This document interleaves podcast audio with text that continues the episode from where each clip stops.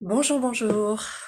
Alors, euh, je suis très très heureuse de démarrer euh, ce, comment on pourrait dire, la lecture de, de ce roman, de cette histoire, de ce récit, de, euh, d'un passage de vie euh, qui dévoile beaucoup en fait sur euh, qui je suis, sur d'où je viens, sur une étape importante de ma vie. Et euh, cette histoire, je l'ai écrite euh, il y a en 2016, donc il y a six ans. Et puis, euh, c'est une histoire qui, qui montre euh, en fait euh, beaucoup de mes facettes, euh, des moments plutôt difficiles, des moments de joie. C'est une véritable ouverture hein, sur, sur moi.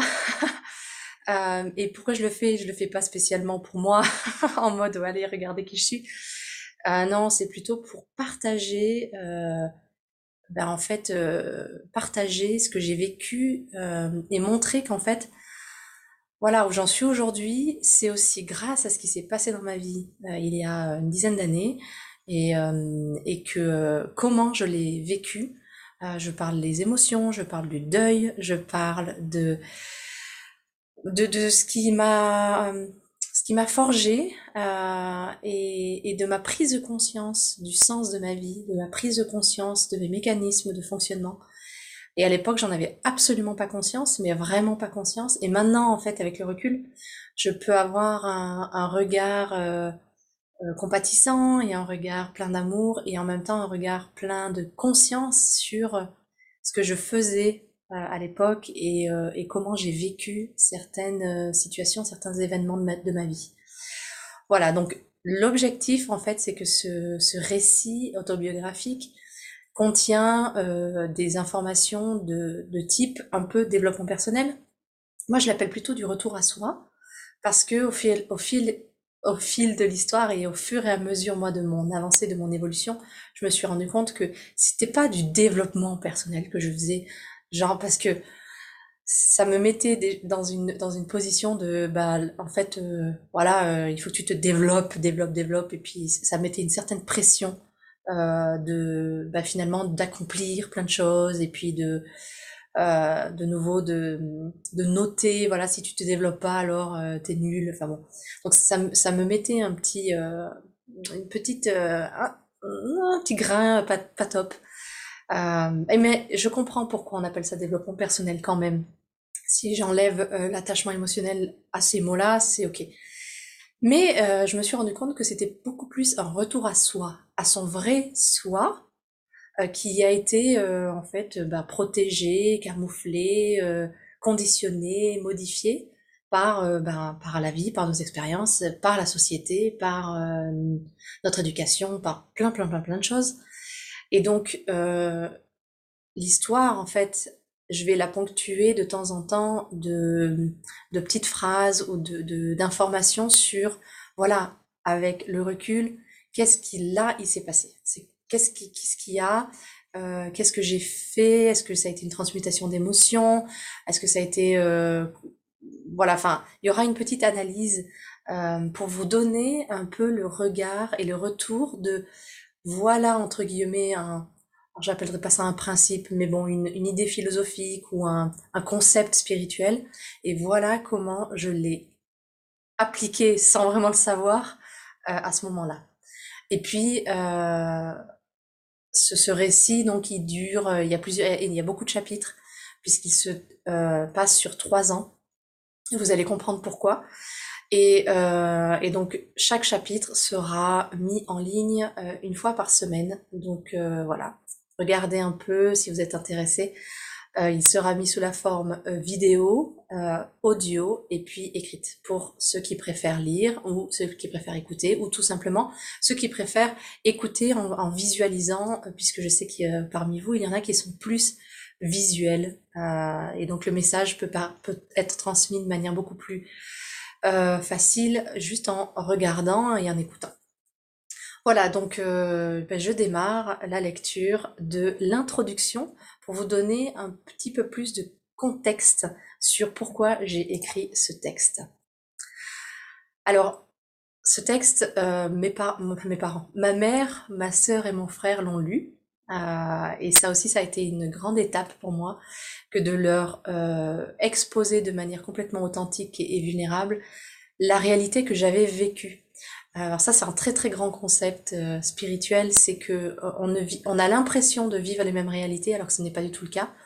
Et, euh, et, ce qui fait qu'on ne se comprend pas forcément ou qu'il peut y avoir des conflits, c'est que on a l'impression que l'autre sait ce qu'on veut dire ou sait ce qu'on a vécu, alors que ce n'est pas du tout le cas, puisqu'on a euh, nos, ben, nos, nos, schémas de pensée, nos, nos, visions, nos émotions qui peuvent, euh, et puis notre perspective, notre point de vue, notre unicité qui fait qu'on ne voit pas la situation de la même manière que quelqu'un d'autre, alors qu'on on vit exactement le même événement, la même situation.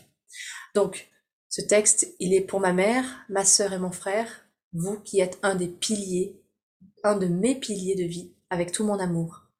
Et pour mon père, toi qui m'as guidé tout au long de ma vie et qui me guide encore aujourd'hui depuis les étoiles. Alors, bienvenue dans ce voyage à travers les émotions d'un événement de vie qui nous a touchés, qui nous touche ou nous touchera tous à un moment ou à un autre. Comme vous allez l'entendre ou le voir dans les chapitres qui suivent, j'ai perdu mon père, ou du moins sa présence physique, alors que j'avais 29 ans. Sa disparition m'a fait l'effet d'une explosion intérieure et extérieure à laquelle je ne m'attendais absolument pas. Ce texte euh, plonge directement dans l'annonce, l'accompagnement de la maladie et dans l'après, c'est-à-dire dans la vie après la perte, après la mort. Il montre avec sincérité toutes les émotions par lesquelles je suis passée, tous les questionnements auxquels j'ai dû faire face. Alors à l'époque, je me sentais seule, perdue face à certaines pensées que je jugeais totalement égoïstes, et je me trouvais insensible et en inadéquation totale avec la société. Ce texte, c'est un partage, c'est une ouverture sur des tabous que l'on n'ose pas forcément évoquer. Je les nomme, je les mets en lumière avec une grande bienveillance car c'est en observant et en reconnaissant que j'ai pu les dépasser. Donc ça, c'est un précepte spirituel très très important de mise en lumière de, de part d'ombre euh, qui fait que au lieu de nier ce qui va ce qui est là, c'est de le regarder, de l'embrasser et puis en fait ça lui fait perdre euh, sa consistance. C'est un peu c'est si tu résistes, ça persiste, alors que si tu l'embrasses, que tu le prends dans tes bras, eh bien ça s'apaise. Je voulais également parler sans pudeur de ces mots que l'on prononce si rarement ou avec une certaine peur, que sont la mort et le deuil. La mort et le deuil qui font partie de la vie. Ce texte vient de mon cœur. J'y dévoile une partie de mon âme car je crois profondément au fait qu'il peut aider à comprendre ou tout, au plus à appréhender ce que traverse un enfant endeuillé. Parler, communiquer, s'exprimer est primordial pour moi dans cette phase de deuil et pourtant c'est ce qui est le plus délicat. Comment pouvoir décrire ce que l'on ressent, ce que l'on pense, la ferveur de notre colère, de notre rire, joie, peur, l'envie de vivre, alors qu'on ne la comprend pas soi-même. Ce texte a mis un certain temps avant de sortir de ma tête, de ma tête et de mon cœur, car j'ai longtemps lutté avec le fait de montrer ma fragilité, de montrer et d'accepter mes émotions, d'accepter de ne pas tout contrôler et surtout de laisser aller mes pleurs, mes rires et le reste. Dans la société dans laquelle j'ai grandi, où le contrôle de soi et de son comportement me paraissait si présent, où j'avais peur de me montrer réellement, d'exprimer mes peines et mes joies, j'ai décidé d'ouvrir la porte vers l'inconnu. J'ai décidé d'ouvrir la porte vers les autres. Lorsque j'ai perdu mon père, malgré la présence de tant d'amis et de parents proches, je me suis sentie totalement désorientée, car j'avais l'impression d'être incomprise, qu'il ne pouvait pas réellement m'aider à avancer, car personne ne savait l'amour, le soutien et le guide que je venais de perdre. Et puis, petit à petit, je me suis rendu compte que je n'étais pas seule, parce que d'autres avaient vécu presque la même chose. D'autres savaient par quelle montagne russe mon âme allait passer, d'autres savaient et pourtant à l'époque, je trouvais que si peu en parlaient. Alors voilà, ce texte s'adresse à tout le monde. À ceux qui n'ont pas connu le deuil, il vous permettra peut-être de comprendre des amis, des proches qui ont un comportement bizarre suite à la mort d'un de leurs parents. À ceux qui sont dans le deuil, je veux vous le dire, vous n'êtes pas seul, vous n'êtes pas étrange de ressentir tel ou tel sentiment. Le deuil nous renvoie à nos propres questions, à nos propres aspirations. N'ayez pas peur de les regarder. et pour ceux qui ont connu le deuil et qui ont appris à vivre avec. Je voulais vous féliciter et vous souhaiter de vivre, de vivre de toute votre âme, de savourer cette vie qui a dû se réadapter, se rééquilibrer d'une manière différente, et surtout de vivre sans culpabilité, de vivre avec douceur et pleine conscience, de vous accepter dans votre intégralité. Car oui, selon votre contexte personnel, la première partie de ce, texte, qui est en trois parties, va peut-être vous paraître très confrontante, parce que je parle de cette maladie, du cancer, de l'impact qu'elle a eu sur ma famille et sur moi, sans fioriture. Je lève le voile sur tous les aspects vécus et je souhaite sincèrement que vous naviguiez par-delà cette phase d'agitation. Vous n'en serez que plus enchanté et j'espère touché de voir que la vie finit toujours par reprendre sa place. Et dans mon cas, par se transcender et devenir encore meilleure que ce qu'elle n'était avant. Car oui, je n'ai pas peur de le dire aujourd'hui, la mort de mon père a été la meilleure chose qui me soit arrivée dans ma vie. Et pour que je dise ça maintenant, je peux vous dire que ça a été un sacré, sacré, sacré cheminement. Je vous souhaite une bonne lecture, écoute ou visualisation affectueusement. Voilà, ça c'est pour euh, l'introduction.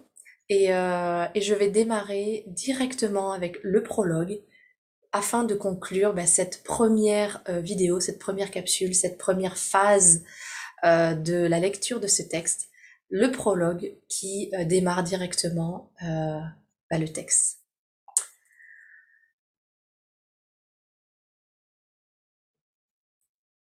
Le jour où j'ai annoncé ma promotion à ma famille, c'est-à-dire à mes parents, mon frère, ma sœur, ce même jour, exactement au même moment, mon père nous annonçait son lymphome de Malte.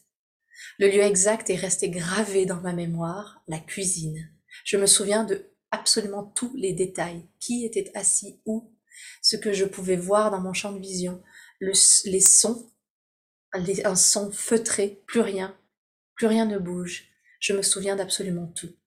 Nous étions en train de manger tous ensemble, comme cela faisait longtemps que nous ne l'avions plus fait. Par contre, j'ai du mal à me souvenir de la date ou de l'occasion exacte. Était-ce pour la fête des mères, pour le 15 août, pour tout autre long week-end? Le flou total.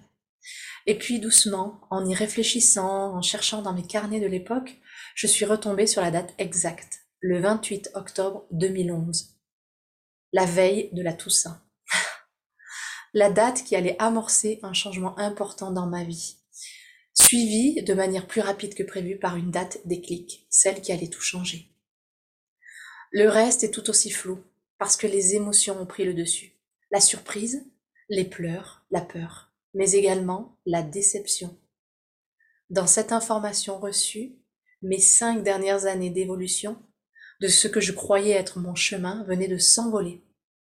Ce jour où j'annonçais ma promotion était pour moi comme un accomplissement. Après tout, devenir chef d'une équipe n'était-ce pas la réussite sociale, la reconnaissance par la position dans l'entreprise, les heures non comptées, les situations parfois désagréables, l'envie de bien faire les choses et finalement la joie de mon métier. Car oui, j'aimais mon métier et je ne voyais d'ailleurs que ça. Mes journées s'enchaînaient, focalisées sur mes heures au travail ma vie professionnelle au détriment total de ma vie personnelle. Célibataire, sans enfant, dans la boîte depuis cinq ans, dynamique, je ne comptais plus, je restais le soir, engagée dans mes responsabilités, à fond, toujours à fond. Je ne réalisais pas à ce moment-là que ma vie avait perdu son sens. Je ne savais pas ce que je voulais réaliser à long terme. Je vivais emportée par le courant des événements sans vraiment avoir conscience de mon existence. Alors ce jour-là, à table, en face de mon père, j'ai même ressenti un sentiment égoïste comme je n'en avais jamais fait l'expérience. Avant de penser à lui, j'ai pensé à moi, au fait que ma promotion était à présent du passé, que la nouvelle du jour ne serait pas liée à moi, mais à la maladie de mon père. Ce sentiment était intense et m'a presque choqué moi-même. Mais en fait, il était lié à une très très grande aspiration à une quête extrême de reconnaissance que je ressentais profondément et dont je n'avais pas conscience à l'époque. Une quête de fierté de mes parents et par-dessus tout de mon père. Le reste de cette journée, ma mémoire l'a complètement occultée. À l'époque, la maladie de mon père faisait suite à la maladie de ma mère. Nous avions reproché à nos parents de nous avoir caché le cancer de ma mère pendant trop longtemps. Ma mère avait donc précédemment bataillé contre ce crabe et avait largement vaincu. La suite de l'histoire, la rémission, l'opération, et tout est bien qui finit bien. Ma sœur et moi, aînée et cadette, avions un bon travail. Le dernier, mon frère, entamait ses dernières années de grandes études. Alors, le cancer de mon père, annoncé à ses débuts, tout début, ne nous a pas fait peur. Après tout, il avait 98% de chances de s'en sortir. Ce crabe était connu, les traitements étaient connus, l'histoire était écrite. Ah. Après la maladie de mon père, j'ai longtemps, longtemps gardé une aversion pour les statistiques. Chaque situation est, est différente. Chaque émotion, chaque perception chaque façon d'appréhender un événement, une information est unique. À partir d'une donnée commune, tout peut diverger. Car après tout, c'est la manière dont on réagit à un événement qui importe. Mon père n'a pas perdu sa gaieté, son enthousiasme, sa façon de me guider dans mes choix et de me soutenir. Alors que les traitements échouaient un à un, qu'un nouveau protocole était testé, il ne perdait pas espoir. En tout cas, c'est ce qu'il me faisait sentir. Il a peut-être sûrement montrer un visage différent, plus honnête et réaliste à ma mère.